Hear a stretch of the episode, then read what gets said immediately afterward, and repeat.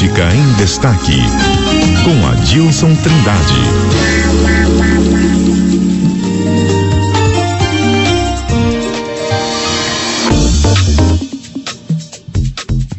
Adilson Trindade, hoje nós temos aí um assunto bem quente para a gente comentar aqui.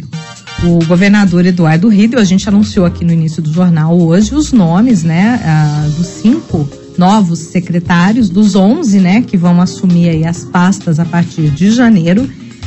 E aí a gente percebeu que tem uma situação aí que o Riedel está reunindo ah, as pessoas para montar esse time aí de frente que representam aí alas desde a direita, passando pelo centro, vai para a esquerda, quer dizer, ele está reunindo todo mundo, né? Bom dia. Bom dia, Lígia. Olha, esse é um secretariado eclético, ideologicamente, né? Porque ele está reunindo na equipe dele rivais históricos da política de Mato Grosso do Sul, partidos, né? Rivais. Por exemplo, o Eduardo Riedel, ele pegou, trabalhou deu muito pela eleição do Bolsonaro e contra, evidentemente, contra o Lula.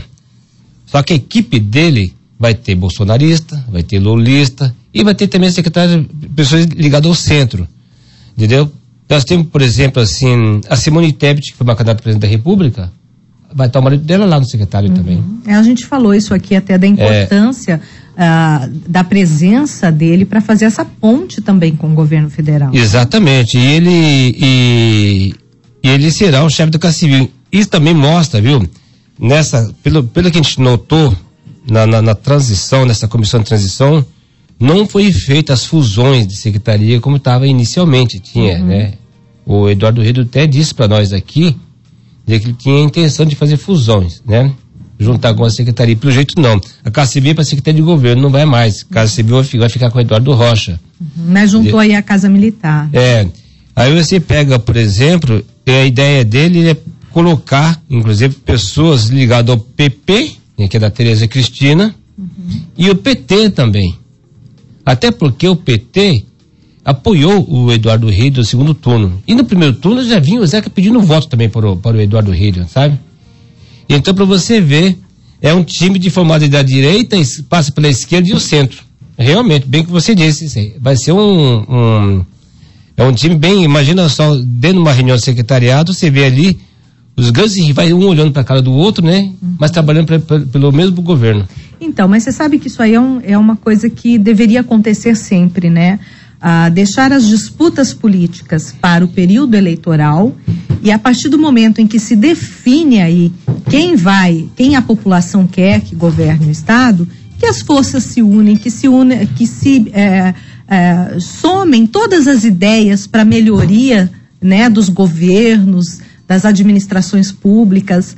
Uh, não, não, se pode é, deixar uma ideia, uma proposta de lado só porque foi de um adversário então, eu acho que a partir do momento em que um governo assume, isso, isso deveria acontecer sempre, né?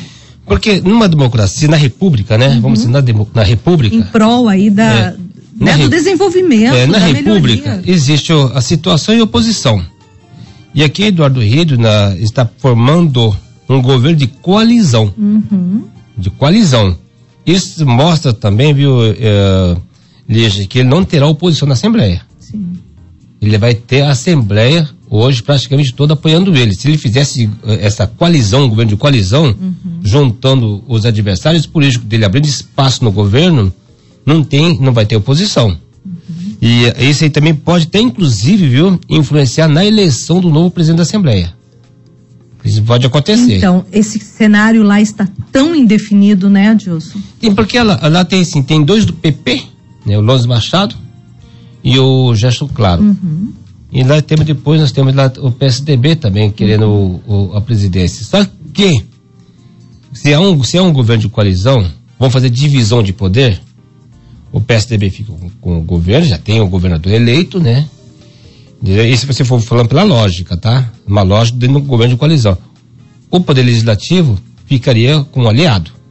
Nesse caso seria o PP, então sabe? E o Londres Machado está trabalhando eu, nas conversas que eu tive nos bastidores, ele já conversou já com o Reinaldo Zambuja e já conversou com o Eduardo Rídio, porque ele é considerado o homem do, da conciliação. Sempre, né? Sempre, Sempre ele foi chamado para esse tipo É, mesmo, ele, age muito, ele age muito nos bastidores, uhum. ele não uhum. aparece. Ele, uhum. não é, ele não é uma pessoa que fica dando entrevista, não é uma pessoa de ficar falando. É o, perfil, né? É o perfil dele. Uhum. Entendeu? E eu conheço o Londres desde 79, vocês nem tinham nascido ainda, né? Então, sabe? Então ele trabalha desse jeito, dessa forma. E tem o gesto claro que quer ser, também está lutando para ser o uhum. presidente. E depois tem a primeira secretaria, que é outra disputa. Uhum. Entendeu? É outra disputa. Ele é, é, o primeiro secretário é o prefeito da Assembleia Legislativa. E aí nós temos uh, uma outra situação de disputa que não se chegou a um consenso em função aí da operação da Polícia Federal, que é dentro do Tribunal de Contas, né, Adilson? Hoje é o último dia aí para inscrição de uma chapa e pelo jeito não vai ter chapa concorrendo à eleição. Não tem número para formar tem, chapa. Né? Não tem porque dos sete conselheiros sobraram quatro. Uhum. E para formar uma chapa precisa do presidente, do vice e do corregedor. E tem o ouvidor também. Só que o ouvidor o presidente pode escolher. Uhum. Mas a chapa tem que ter esses três. E está dividido em dois grupos. De um lado está o Gesto Domingo está o Osmar Jerônimo. Do outro lado está o Caiate. E o Márcio. E está o Márcio Monteiro. Uhum. Não se forma chapa. E não houve o consenso.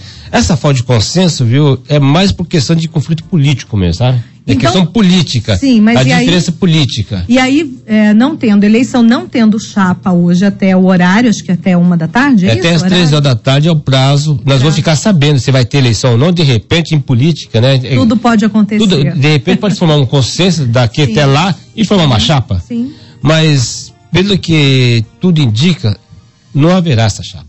Não tendo chapa, não há eleição. Não há eleição, será Gerson cancelado. Domingos continua na presidência do Tribunal não, de mas, Contas. Sim, mas só que ele tem um mandato, já como ele, ele foi efetivado no cargo de presidente, o uhum. mandato dele encerra dia 31 de dezembro.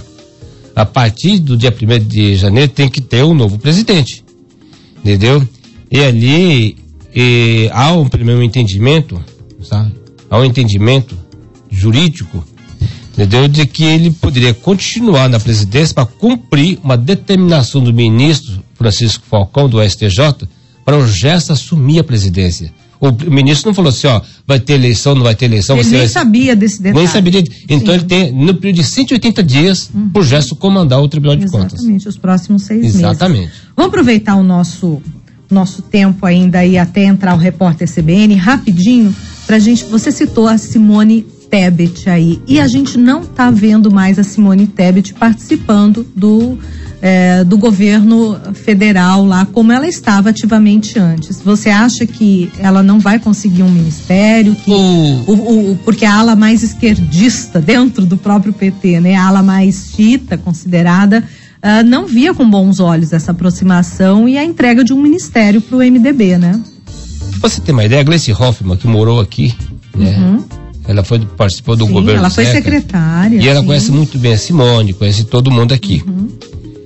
Ela acha que entregar a Secretaria de Desenvolvimento Social para a Simone, a Simone não, não tem esse tamanho todo para assumir uma secretaria com muito dinheiro que vai cuidar da Bolsa Família. E também entregar essa, esse ministério para ela, ela vai pavimentar o caminho dela para ser candidata a presidente da República em 2026. Isso. 2026. E tem contra o PT, eles não querem deixar, não querem entregar essa, esse ministério. Né? Então pode, ela pode parar no meio ambiente. Já até falamos sobre isso, inclusive, né? uhum. né? Parar no meio ambiente. É, eram quatro ministérios prováveis, é. né? Mas aí já foi o, ficando mas, pelo caminho. Porque assim, o, o, o, PMDB vai pedir dois ministérios, né? Da e, e a Simone seria da cota do Lula. É, mas o fato dela não ter nem participado aí da, da cerimônia né? Ela estava em Campo Grande. Diplomação, exatamente. Deixou aí, aumentaram os é, rumores, as especulações. Né? Uhum. Mas aí, é, mas o PMDB vai indicá-la. Viu? Na Copa PMDB, o Baleia Ross, presidente nacional do partido, já avisou ontem, né? Ontem que ele comentou, uhum. que ela vai fazer. Se o Lula, se o Lula não indicá-la, ele, vai indicar. Vai ser a. Vai ser da cota do MDB. Da cota do partido. É, mas agora tem que ver qual ministério. É diferente, né? Uhum. Tem que ser, pode ser um outro ministério. É isso, as informações aí então de política, no quadro Política em Destaque, com a Dilson Trindade. Muito obrigada e o, e o repórter CBN chegando aí para nos atropelar. Obrigada. Obrigado a você, um abraço. CBN, CBN Campo Grande.